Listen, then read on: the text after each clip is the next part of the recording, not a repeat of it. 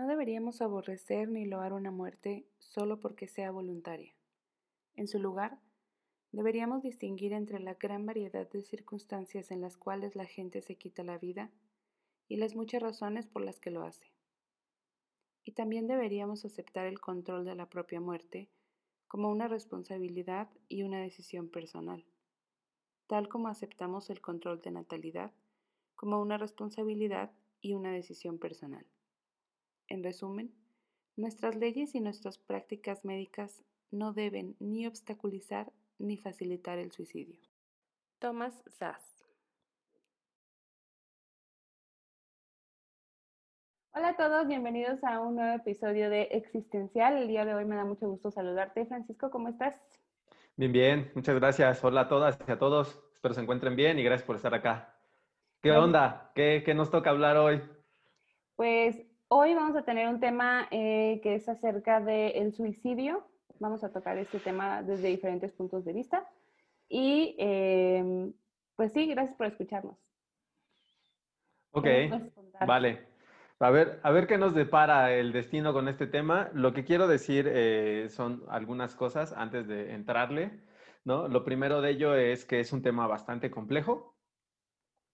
Es un tema no Mm, para nada sencillo, eh, porque toca eh, mucho el aspecto moral, ¿sabes? O sea, se lucha mucho en esta idea de si está bien o está mal, Y entonces, pues bueno, eso creo que lo, hace mucho, muy complejo.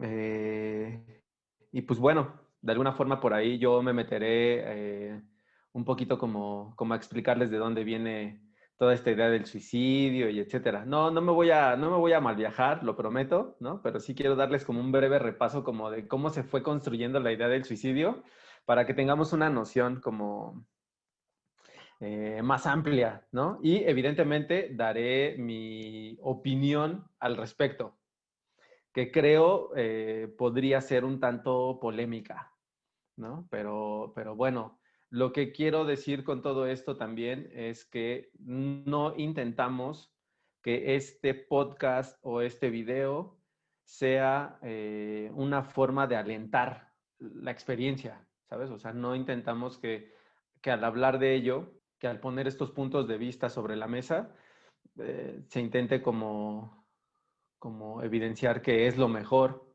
o que está bien, etcétera. Creo que lo primero que hacemos como sociedad es juzgar, querer encontrar un culpable, primero, ya sea decir, fue culpa del gobierno o fue culpa de sus padres o fue culpa de alguien, tiene que haber sido la culpa, ¿no? Em, y otra es eh, como juzgar a la persona de por qué lo hizo, por cómo es que tuvo tanto valor o cómo es que no tuvo el valor de seguir adelante con su vida. Ok, Sí, eh, señalas bien al decir esta parte, estoy de acuerdo con ello, ¿no? Que es un tema que ha tocado pues vivirlo durante toda la historia de la humanidad, ¿no? No es algo, no es algo nuevo, eh, no es algo reciente, no es algo que esté sucediendo eh, por la manera en la que vivimos, sino ha estado todo el tiempo presente. Y por eso de ahí un poco mi gana como de contextualizar, como de ir eh, hablando de cómo se fue generando esta idea del suicidio, porque ha tenido un montón de aristas, ¿sabes? O sea, durante toda la historia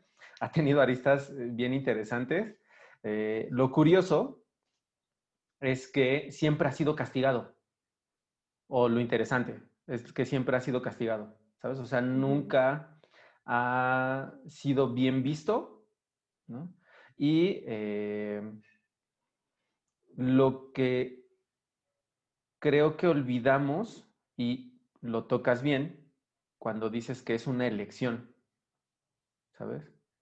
Eh, Thomas Zass, eh, un, un, psiquiatra estadounidense, justo en un libro que les voy a dejar ahí en la descripción, que son unos libros que estuve checando para poder hablar de ello.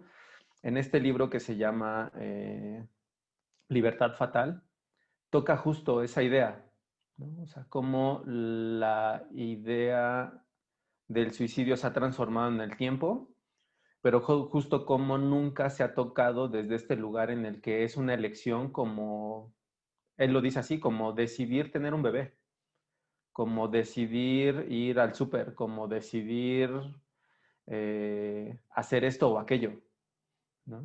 Y entonces, eh, pues con, con, este afán de verlo desde un aspecto muy negativo, se han hecho cosas eh, bien, bien extrañas con, con, el tema del suicidio, ¿vale? Entonces, sí, ahí concuerdo contigo.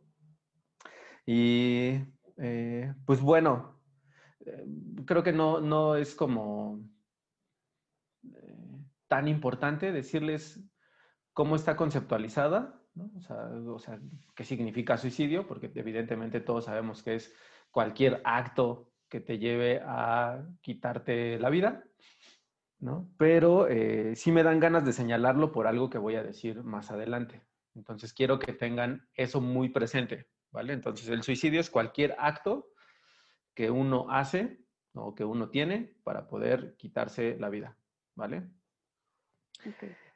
Em, bueno, ya he dicho ¿no? que lamentablemente el suicidio se ha explicado de una forma muy simple, ¿no? Y curiosamente la religión y la, ciencia hacen ahí como, como dúo o hacen un poco como de dupla, pero em, nunca llegan a tocar esta idea de elección del otro, entonces, siempre fue visto, tanto por la ciencia como por la religión, como malo, como algo que no era posible, ¿sabes?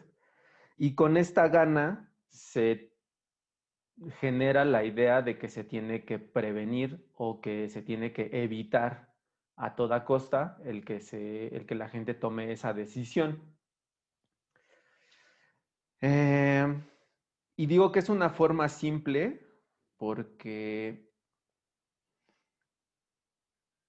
creo que hasta la fecha, o sea, desde hace muchos siglos y hasta la fecha, creo que no se han tomado la molestia de estacionarse en el entendimiento o en la comprensión de lo que está viviendo una persona que está intentando eh, luchar contra esta idea, ¿sabes? Porque evidentemente creo que es una lucha interna fuertísima la que estas personas viven eh, hasta lograr su cometido.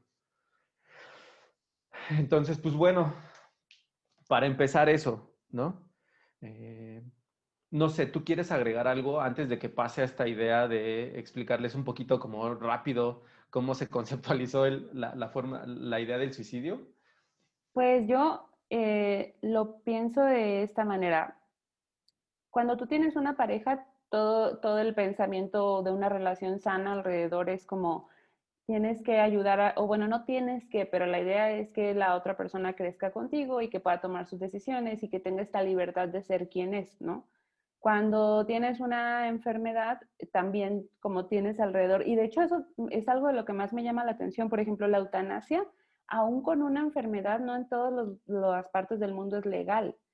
O sea, hasta dónde perdemos esa libertad de decidir lo que queremos hacer y comenzamos a, eh, mi punto con la enfermedad también era como, nosotros como familiares o como personas alrededor a veces decimos, no, haga todo lo posible porque, porque siga aquí, ¿no? En una relación lo mismo, vamos a hacer todo lo posible porque esto funcione, así sea forzando a la otra persona y eso viola los derechos de la persona que está pasando por esa situación, como comentabas. Y en la vida pienso que es igual, es doloroso para las demás personas, sin embargo es una, una decisión que, no sé, ahí entro en, el suicidio probablemente se podría como prevenir, pero no en, toda en todos los casos de prevención está respetando la libertad de la otra persona. No quiere decir que se aliente, ¿no?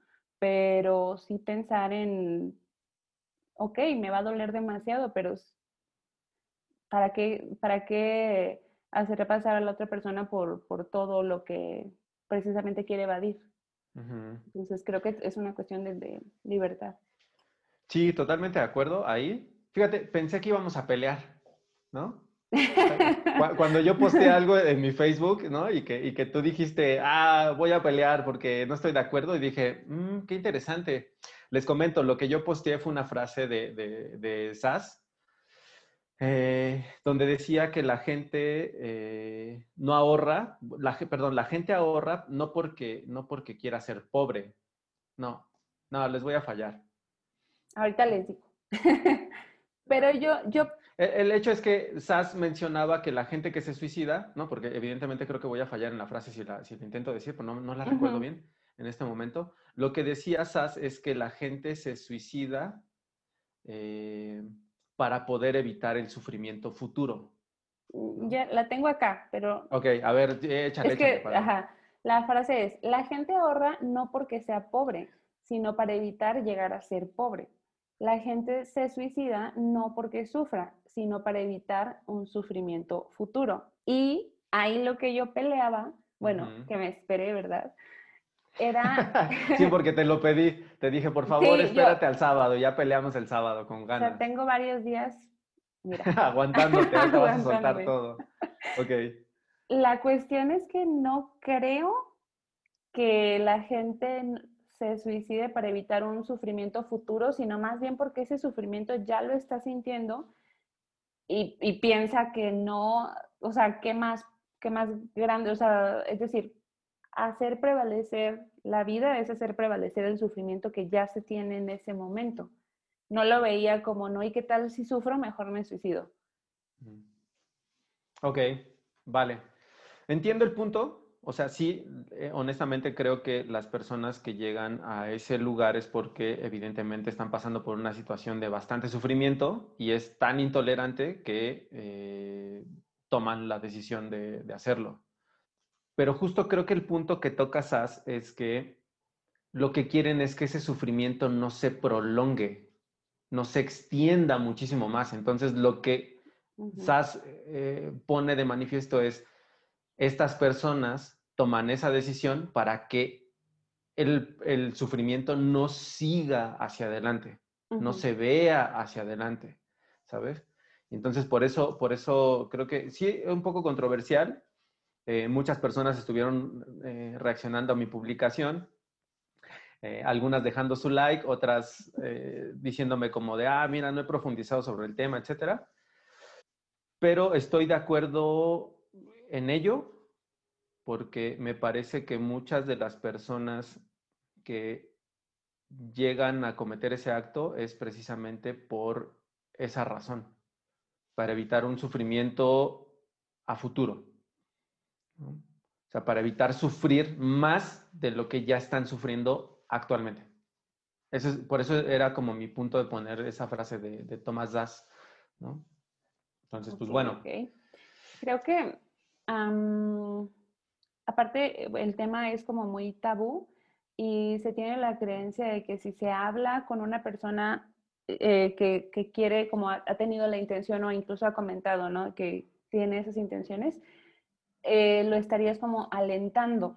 Yo en lo personal creo que no, creo que también son personas que necesitan de alguna forma sacarlo y que sí dan como estos avisos y que muchos de esos avisos se toman a la ligera. Y eh, aparte también me pongo a pensar qué tanto contribuimos, porque una persona no se suicida solamente por, por el mundo interno que esté en su cabeza, que también digo puede ser algo neurológico ahí, pero sino también por la integración a... Eh, había, hay, hay un chico que comentó en redes que vivió cerca de lo que pasó últimamente con el metro en la Ciudad de México y que su semblante era como de no pertenecer, no sentirse incluido en esa sociedad que pasa por ahí todo el tiempo, ¿no? Sino como alguien nada más que está viviendo de vez en cuando ahí abajo. Y después de todas las entrevistas que hubo con esta persona, sus comentarios fueron gracias por hacerme sentir que soy parte de la sociedad. Entonces también de alguna forma como sociedad contribuimos porque pensamos qué egoísta se quitó la vida, pero de qué manera pudimos haber contribuido los que estamos alrededor. Ahí se cara como de, mm, no sé, porque evidentemente, eh, ahorita que, les cuento un poquito sobre la historia, se van a dar cuenta de esto que voy a decir. Evidentemente, una forma de explicarlo es desde ahí, ¿sabes? Como desde patologizar el suicidio, como decir, está mal porque está dado a través de algo neurológico, algo eh, que es una enfermedad, ¿no? Viene como antecedido o tiene como antecedente algo que no está bien, yo creo, en mi, humanidad, sin conocer así bien de temas psiquiátricos y terapéuticos, creo que sí puede ser, bueno, pienso más bien que sí puede ser, pero que no es la mayoría eh, que pase por esto. Claro.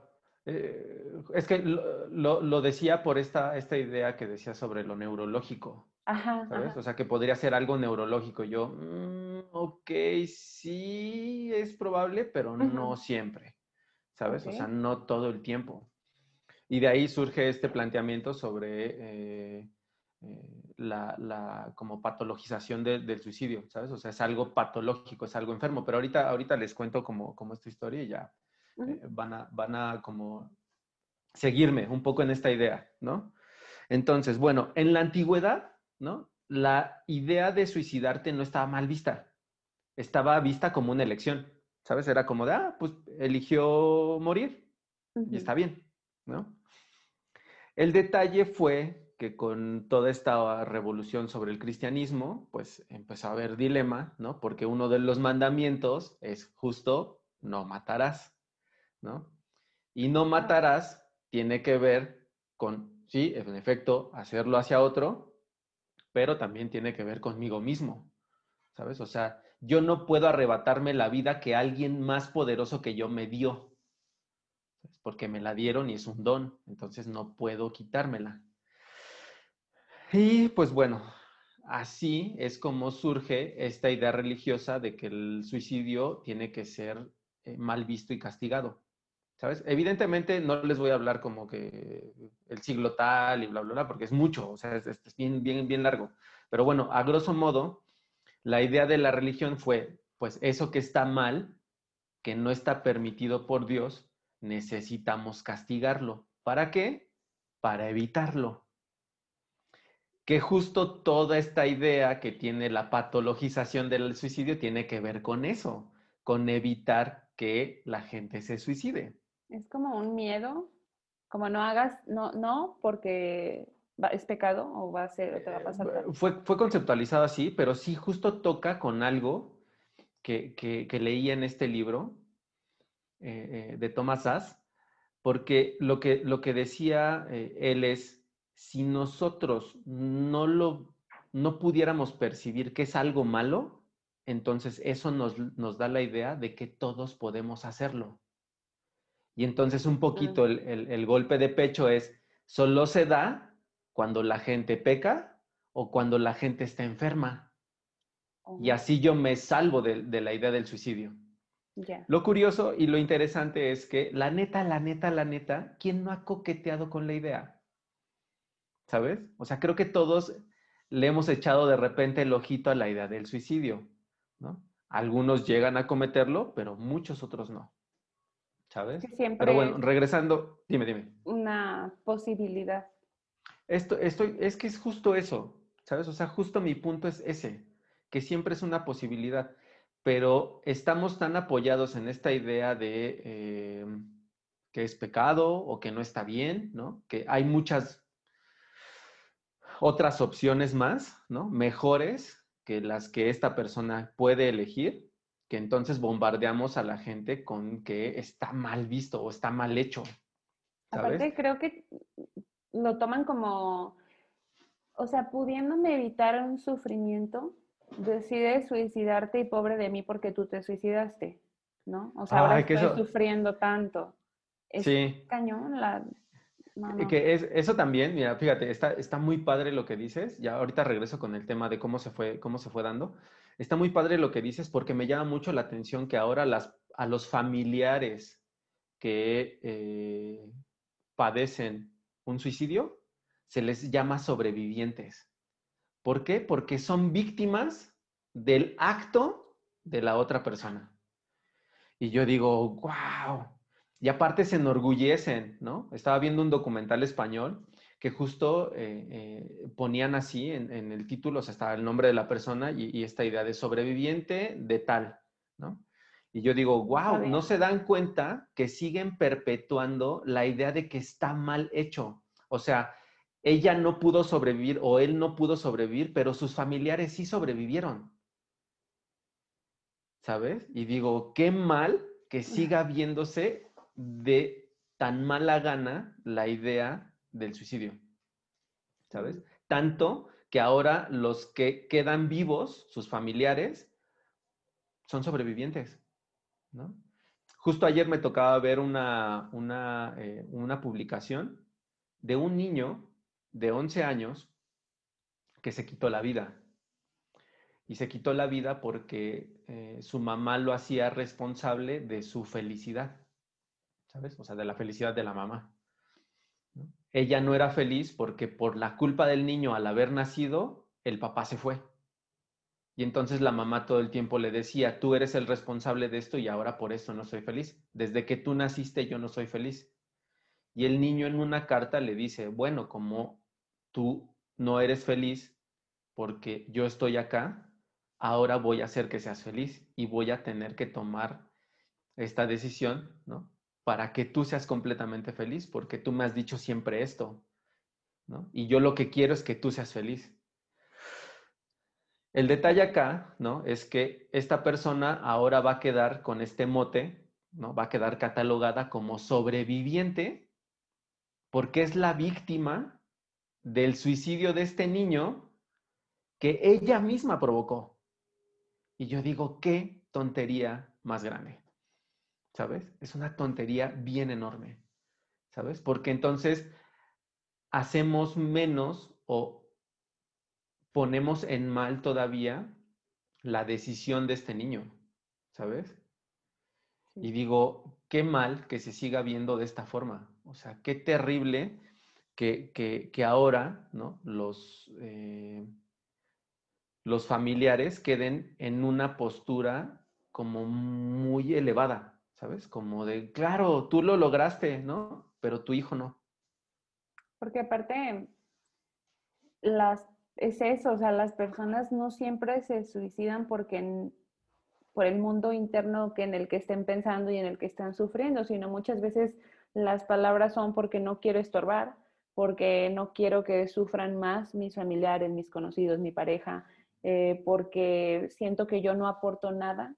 Entonces, ellos se van, supongo que con este sentimiento de, pues bueno, mínimo no, no estoy aquí, ¿no? Quitando más oxígeno a alguien. Ah, y las personas que se quedan lo toman como, qué egoísta. O sea, me, está haciendo sentir tanto dolor. Entonces es, bien complicado y viene desde un eh, aspecto emocional en el que definitivamente la comunicación o las relaciones no existen y entonces nunca supo qué pensar. De por sí es complicado saber o entender al otro, ahora más en una situación así. Sí, totalmente de acuerdo.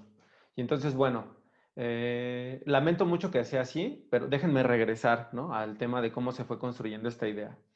Cuando la religión dice que está mal, entonces todo lo malo lo tenemos que castigar, ¿sabes? Pero curiosamente lo castigamos mal con mal. O sea, nunca castigamos algo malo con algo bueno, siempre castigamos todo lo malo con algo malo. Y entonces se les ocurrió en la Edad Media que las personas que tenían que, o sea, que las personas que se suicidaban tenían que pagar. ¿no? ¿Cómo? Pues exponiéndolos. ¿Cómo? Colgándolos en la calle, en una calle principal de cabeza. Esa fue su primera solución, ¿sabes? Y con eso hacían notar que esa persona se había suicidado y que había hecho algo incorrecto, ¿no? Posteriormente eso no les bastó y entonces dijeron, ah, pues no, no es suficiente, las personas se siguen suicidando, ¿qué tenemos que hacer? Pues castigarlos más. ¿Qué hacemos? Ah, pues entonces ahora ponlos en el suelo con una estaca en el corazón, ¿no? En la misma calle para que todos vean que se suicidó y que está mal hecho. Y entonces ahora esa era la forma en la que castigaban el suicidio. Pasaron los siglos, los siglos, los siglos y entonces llegaron a una conclusión, ¿no? O sea, ya cuando se forman los estados, etcétera, etcétera, llegaron a la conclusión que, pues evidentemente no era suficiente castigar así el suicidio. Y entonces dijeron, bueno, ¿qué hacemos para que la gente entienda que no se debe suicidar. Ah, pues vamos a quitarle sus bienes, ¿no? Una vez muertos, entonces vamos a quitarle todos los bienes y que esos bienes pasen a posesión del Estado. Y empezaron a hacer eso, ¿no? Evidentemente la familia de estas personas que se suicidaban decían, oye, no manches, pues yo no tengo nada que ver, ¿no? Quien se suicidó fue mi familiar, ¿por qué me quitas mis cosas? ¿No? Y entonces empezaron a decir, bueno, está bien, pues no podemos hacer nada contra eso, ¿no? Evidentemente, no podemos castigar a alguien que ya no está y no podemos castigarlo haciendo partícipe a las personas que lo rodean. Pues, ¿qué les parece, no? Que evidentemente a las personas que fallecen, pues ya no hay castigo, ya lo recibirán, ¿no? Castigo divino o lo que quieras. Pero ¿qué les parece que a las personas que sobrevivan las aislamos? No en la cárcel, porque evidentemente si las aislamos en la cárcel, estas personas no están con sus facultades bien equilibradas, tienen algo, por eso intentan suicidarse. Entonces, ¿qué les parece si los metemos a un espacio específicamente para ellos? Y entonces empezaron a aislar a estas personas que intentaban suicidarse en estos espacios que después se convirtieron en manicomios. ¿Sabes? Oh. Y con ello empezó a notarse que las personas que estaban intentando suicidarse no estaban bien de sus facultades mentales, bien de sus facultades mentales. Y de ahí viene la idea, y esto te estoy, hablando de 1700, ¿no? 1800, de ahí viene la idea de que el suicidio tiene que ver con enfermedad mental. Curiosamente, la Organización Mundial de la Salud lo sigue catalogando no como enfermedad mental, pero sí como una consecuencia de enfermedades mentales. Depresión, trastorno límite de la personalidad, alcoholismo, drogas, etcétera, etcétera. Y digo, ¿no les bastan los siglos para poder entenderlo? O sea, no es suficiente toda la historia, todo el antecedente que trae esta idea o esta construcción para poder cambiarlo, ¿no? Y lamentablemente lo hacen así porque le conviene al Estado. En otro libro que estuve checando de Al Álvarez, que se llama El Dios Salvaje, dice, lastimosamente las personas que se suicidan se convierten en un número porque les conviene al Estado. Mientras menos personas se suiciden, el Estado está mejor. ¿sabes? estadística. Exacto, y por eso me molesta mucho que ahora se toquen datos estadísticos cuando se habla de suicidio, ¿sabes? Porque me parece que les faltan al respeto a las personas que han tomado la decisión. ¿Por qué les faltan al respeto? Porque se convierten meramente en un número en bien de dar a conocer qué tan sano es un país o un estado. Y entonces es así como se construye la idea del suicidio. ¿sabes? O sea, pasó de ser una libertad de un ser humano para poder terminar con su vida a algo que está mal visto y algo que tiene que ser castigado. Thomas Sass, en este libro que les digo, menciona todas estas cosas que se hacen a razón del suicidio, ¿a favor de quién están? ¿A favor de la persona que se suicida? ¿O a favor de quién? ¿De los familiares? ¿Del Estado? ¿De la psiquiatría? ¿De la medicina? ¿A favor de quién? ¿Sabes? Y curiosamente, él menciona algo que tú ya habías tocado. A estas personas se les ha restado la libertad de decidir por ellos mismos. Quien decide o quien ha decidido fue la religión y ahora es el Estado en conjunto con la parte médica. ¿Sabes? Y entonces para él no está bien visto que se hable de prevención, ¿sabes? O sea, porque lo que dice él es que eso es algo tan humano que jamás lo vamos a poder prevenir. Lo que se puede hacer es acompañarlo, es generar la compañía necesaria para que estas personas decidan qué hacer con su vida. Y ahí estoy totalmente de acuerdo. Y ahí creo que ha sido mi chamba durante estos años con las personas que han llegado a mi consulta con este tema. Es, algo bastante fuerte como humanos entender la humanidad del otro, porque estamos tan metidos en nuestros problemas y son más grandes o más pequeños que los de los demás, que cuando alguien llega y nos, nos dice o nos damos cuenta que tiene estas ideas, lo primero es no. O sea, no, no se va a poder, no te voy a apoyar, estás mal, claro que no, vamos a hacer todo lo posible, ¿no? Creo que, mm, no sé, en, em, en algún punto de la vida que tuve que lidiar con una situación así, mi primer pensamiento fue, eh, ¿cómo puede ser posible que me haya equivocado tanto como para que alguien cercano a mí esté siendo tan infeliz? ¿Cómo puede ser posible que todo lo que yo pensaba no estaba, no era, no iba, ¿no? No iba para esa persona. Ahora, mi segundo pensamiento fue, no hay manera en que yo me descuide un segundo. Esto no va a pasar no voy a permitir que pase, no, no, no vamos a pasar por esto, ¿no?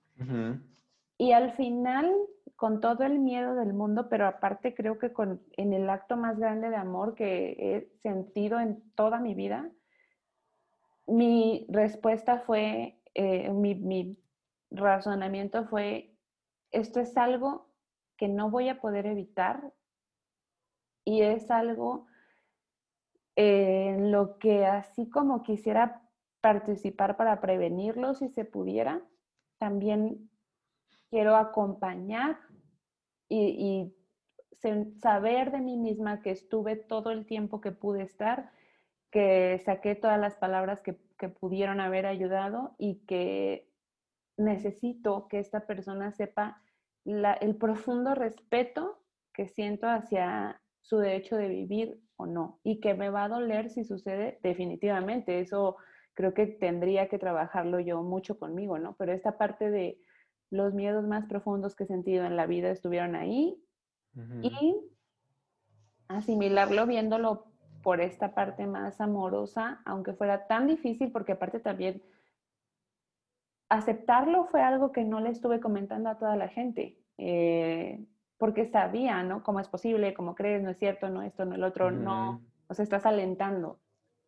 Claro afortunadamente, digo, la vida no, no se ha terminado, pero nunca estamos exentos de que esto pase por una persona cercana, lejana o incluso por nosotros mismos.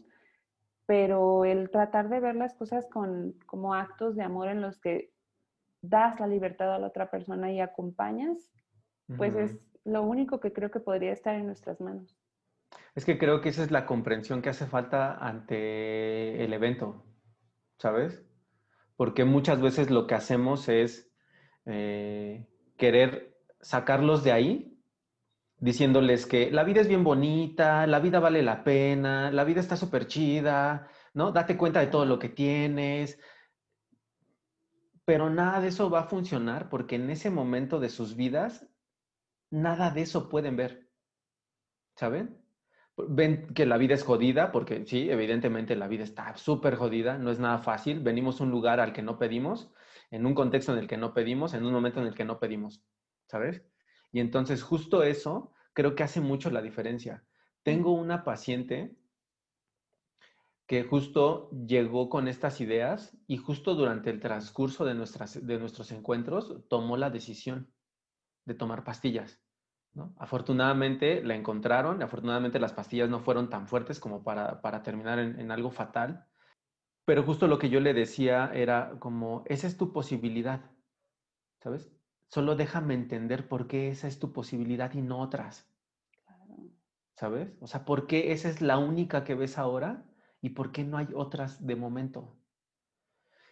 Es algo bien fuerte. A mí me costó muchísimo trabajo porque evidentemente con otros pacientes que he tenido durante el transcurso de mi carrera, evidentemente también llegaban y yo cometía el error de este echaleganismo estúpido que generalmente cometemos, ¿no?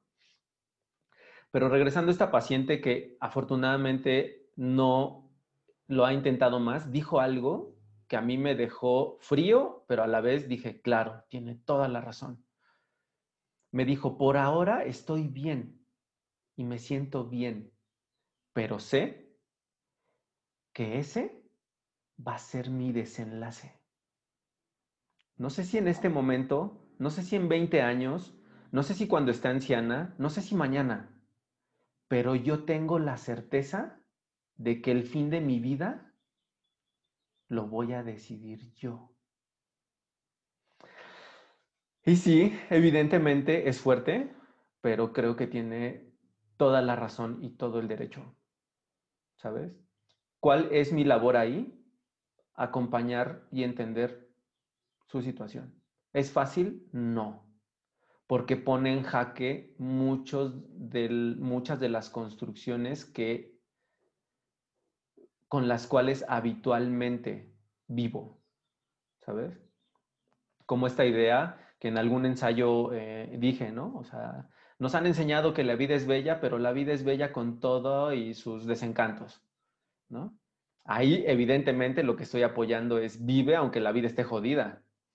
Y digo, ¿por qué? ¿No? O sea, ¿por qué necesariamente tenemos que vivir aunque la vida esté jodida? ¿Sabes? ¿Por qué? Lo usamos más bien como en defensa propia. Totalmente. O sea, decirle a la otra persona, a mí, a mí, o sea, claro, me tocó hacerlo también de, o sea, sí, está bien, cabrón, vivir, pero te prometo que en algunas partes se pone mejor, te lo prometo. Y no es cierto, o sea, bueno, no que no sea cierto, pero yo no tengo ese poder de prometer eso, porque no soy la otra persona. Totalmente de acuerdo. Está bien difícil comprender, acompañar aún con el dolor, con el miedo, porque no es cierto que tú digas, eh, ok, puede pasar en cualquier minuto y yo te acompaño, voy a estar contigo y tomo la decisión consciente de entender que es tu derecho de decidirlo cuando me estoy muriendo de miedo. O sea, me muero de miedo todo el tiempo. Sin embargo, no, no, no encuentro algo como si esta persona la está pasando tan mal, quizá mis palabras o mi acompañamiento en silencio sea lo mejor que le pudo pasar en ese segundo. Totalmente de acuerdo. Eh, yo con esta persona y con otra eh, que recientemente llegó a consulta, eh, me quedaba mucho con esta idea de, ¿y si no aparece la siguiente sesión? ¿Y si no llega la siguiente sesión? ¿Sabes? Evidentemente estaba todo mi temor puesto ahí, ¿no? Porque evidentemente toca lo humano, pero creo que para fortuna de todos, el que yo me haya acercado de esa manera y decirles, háblame desde ahí, desde lo que te está ocurriendo en este momento de tu vida, déjame comprender qué te está pasando y por qué esa es tu decisión en este momento de tu vida, creo que hizo toda la diferencia. O sea, de todas las personas que han llegado a mi consulta por, esa, por ese sentido o por esa eh, idea, o sea, estoy seguro, ¿no? O sea, es, una seguridad que siguen en este plano, ¿sabes? O sea, siguen vivos. Ya. Y no lo digo de para afuera, lo digo porque lo sé, o sea, lo digo porque están ahí, porque siguen estando en proceso, ¿sabes? Y creo que esa es un poco la intención de este podcast, ¿no? No satanicemos el suicidio, ¿no? No lo llevemos a este aspecto moral, no lo llevemos como que está bien o está mal, mejor entendamos o preguntémonos, ¿no? Hagámonos la pregunta, reflexionémoslo más, ¿sabes? Porque justo si lo llevamos a este lado moral, creo que nos corta la reflexión, ¿sabes? Y creo que esa gana de no reflexionarlo es un poco la gana de todas estas personas de no hacerlo saber, ¿sabes? O sea, como está muy mal visto y entonces como está muy mal visto, entonces las personas prefieren callarlo, ¿Para qué? Para no ser juzgados, para no ser señalados, para no ser eh, vistos como cobardes o como débiles, ¿sabes? Que es muy habitualmente como se les señala. Y yo digo, basta de eso. O sea, ya es suficiente de, estar señalando a estas personas desde ese lugar, ¿no? O sea, como que quiénes somos como para, para señalarlos desde ahí, ¿sabes? Entonces, creo que un poco la, la, la idea de tocar esto, que me alegra saber que tenemos puntos de encuentro, ¿no? Que no fue una pelea campal, ¿no? Este, en algún momento yo imaginé que tú ibas a estar así como, no, sí, y hay que decirle sí a la vida, y, ¿sabes? Y yo, no, no, no, pero, ¿sabes? O sea, peleando mucho, pero no, o sea, está interesante que llegamos a un punto de encuentro y que curiosamente, ¿no? Eh, eh, tú que no has estudiado sobre, sobre esta onda como de terapia, psicología, etcétera, tengas esta concepción bien diferente a la que comúnmente está puesta en la, en la sociedad, ¿sabes? Me alegra mucho eh, que sea así. Es complicado, pero por eso desde los podcasts anteriores que hablábamos tan solo en el de duelo o en otros, a mí la verdad es que no sé exactamente qué es lo que me ha llevado a profundizar demasiado en algunas cuestiones pues existenciales, aún desconociendo autores, términos, etcétera, pero creo que la mejor manera de enfrentar la vida es enfrentar para mí la muerte, o sea, de enfrentar la muerte, enfrentar los malos ratos, el no quedarme sentada esperando que todo mejore, sino decir, pues toca llorar, ok, pues toca sufrirlo, ok, no en sentido fatalista, sino en el hecho de que la vida es así. Y entonces también llego a esta conclusión en la que, ¿qué más quisiéramos que la vida de todos fuera clara, plena, serena, exitosa, cualquiera, lo que sea que signifique éxito, ¿no? Para cada quien. Sin embargo, no es así y merecemos una vida digna y una muerte digna también. No necesito tener a ningún ser querido, amado o persona conocida viviendo una vida que no tiene caso para ellos mismos. ¿Qué más quisiera, no? Y qué más quisiera que durante todo el rumbo de mi vida siempre tenga ganas de existir y seguir viviendo y, no quitarme la vida jamás. No lo sé, porque la vida es así, las, las, cosas se presentan, ¿no? Y ojalá pudiera lidiar con todo, pero no lo sé. Y si yo en algún punto de la vida decido que ya no quiero continuar porque no, me, no, no es, ni siquiera vamos a ponerle una etiqueta, ¿no? De cobarde o fuerte o lo que sea, simplemente quisiera saber que puedo decidir, que el hecho de decidir vivir o no es algo que ya tengo en mis manos, no es otra cosa por la que tengo que estar batallando. Sí, peleándome con la sociedad, peleándome con el mundo. Suficiente tenemos ya con la pelea interna, ¿no? Y con la pelea, con la forma en la que nos relacionamos con el mundo y con otros, como para que eso también se convierta en una lucha, ¿no? Y eso es algo que creo que eh, estamos totalmente de acuerdo. Fíjate, eh, recordaba cuando estaba pensando en, lo que íbamos a hablar hoy, recordaba una conferencia que hubo aquí en, el estado de donde soy eh, o de donde vivo, sobre, efectivamente, sobre el suicidio, ¿no? Y esta persona, y esta persona lo abordaba existencialmente hablando, ¿no? Eh, tocó un poco ahí un tema de Kierkegaard, eh, que la verdad ni le puse atención porque creo que no tenía mucho sentido. Eh, pero al final se abrió este, este tema como de preguntas, ¿no? O este espacio como para preguntar. Hubo dos preguntas que llamaron mucho mi atención y que, pues sí, levanté la mano para responder, ¿no? La primera de ellas fue, ¿por qué sucede el suicidio?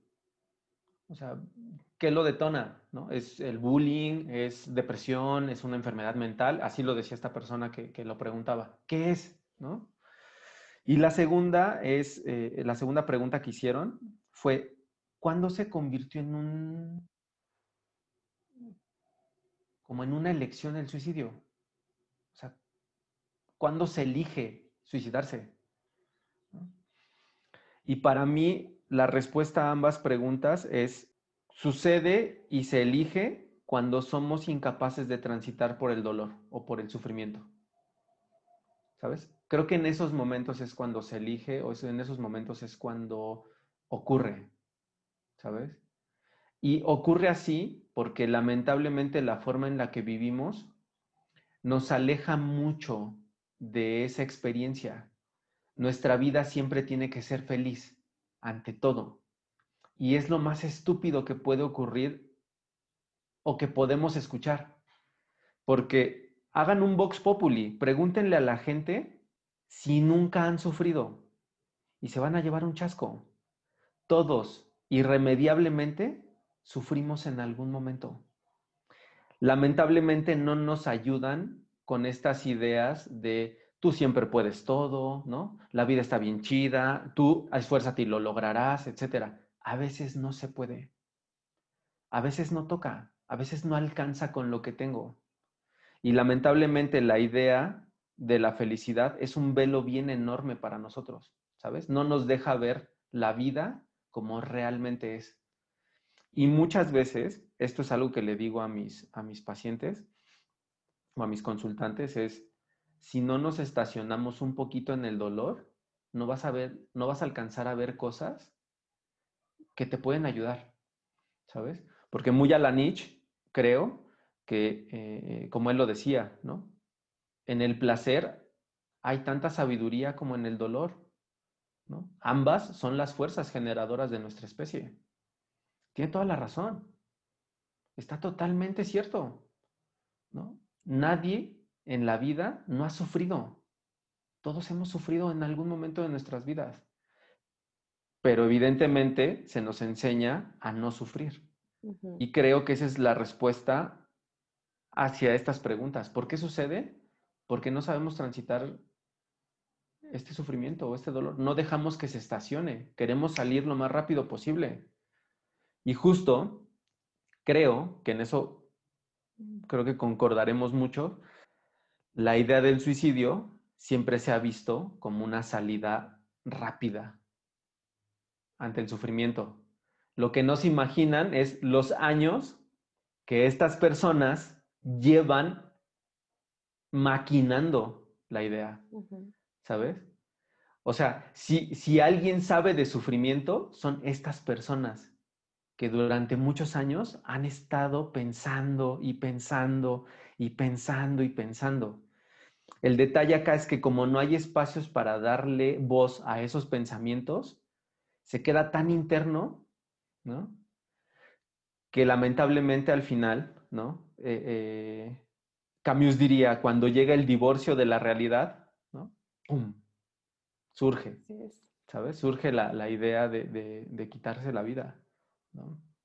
Te desconectas totalmente. Algo que, bueno, lo único que nos diferencia de los animales es este, esta racionalidad que, que tenemos como humanos y utilizarla precisamente para estar pensando en que si está bien, que no está bien, si soy feliz o no soy feliz, es lo que nos puede llevar a desconectarnos de nosotros mismos y entonces romper la vitalidad aún en vida para después tomar alguna otra decisión.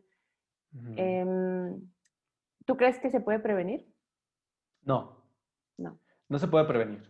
Es algo que nunca se va a poder prevenir.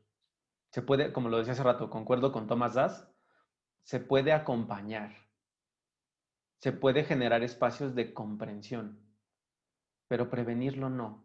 Y lo apoyo de lo que, o sea, lo apoyo con lo que les platicaba que decía mi paciente. ¿Sabes? O sea, me has ayudado mucho, estoy chévere ahora, ¿no? Estoy muy bien, pero sé que ese es mi desenlace. Claro. Y verlo, híjole, ¿qué tal que quisiéramos que no pasara, pero voltear la moneda hacia el, la parte en la que no es algo tan oscuro, más bien es una liberación.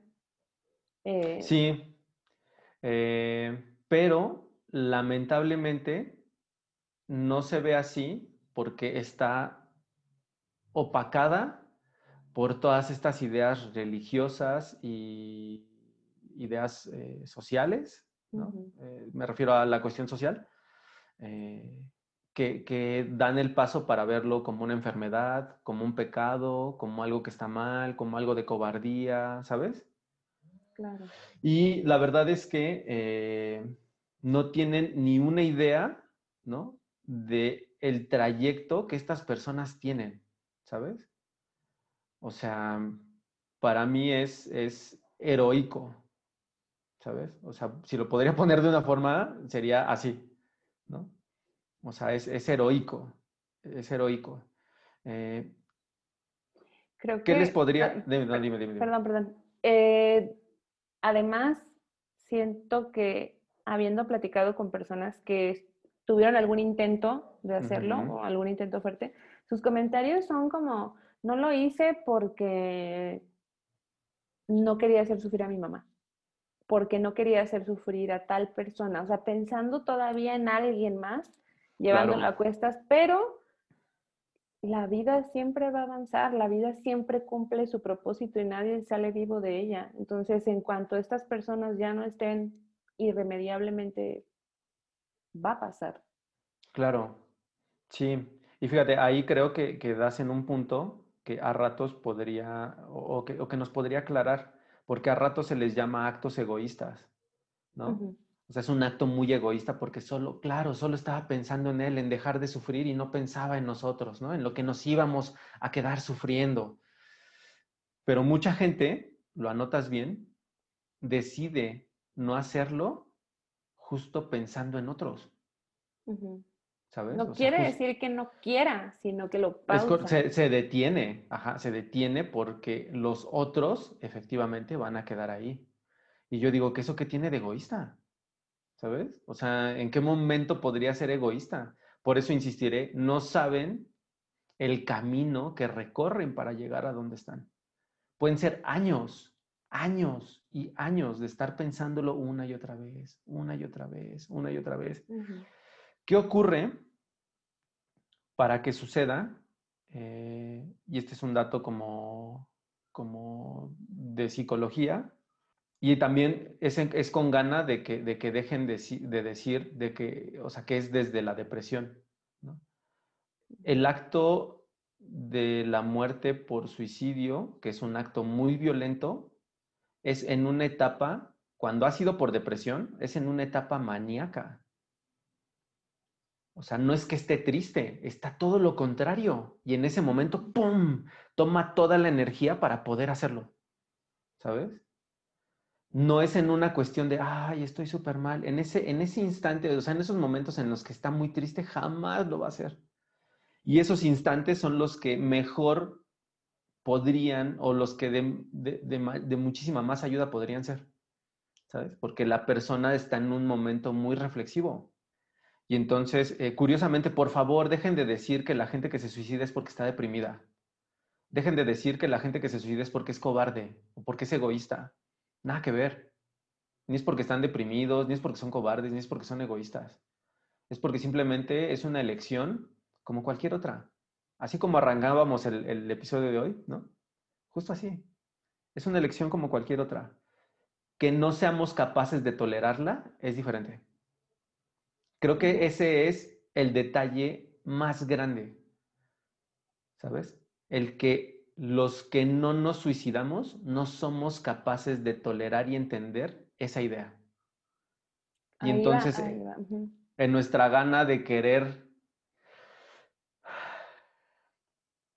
Eh, comprenderlo, pues lo comprendemos desde cómo vemos, desde nuestra percepción, pero no siempre es atinada.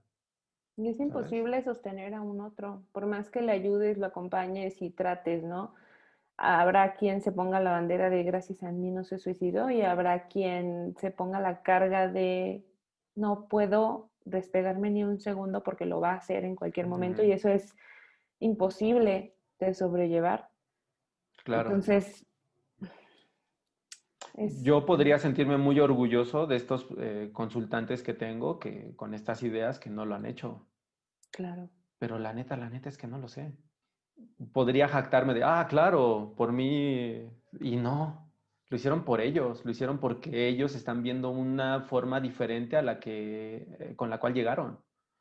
¿sabes? O sea, están viendo el mundo desde un lugar distinto con ayuda de la terapia, pero eso no significa que no lo vayan a hacer. Significa que quizá ahora no. ¿Sabes? Pero eso no significa que no lo vayan a hacer. Y eso yo lo tengo que cargar. Para bien o para mal es algo que necesito sostener.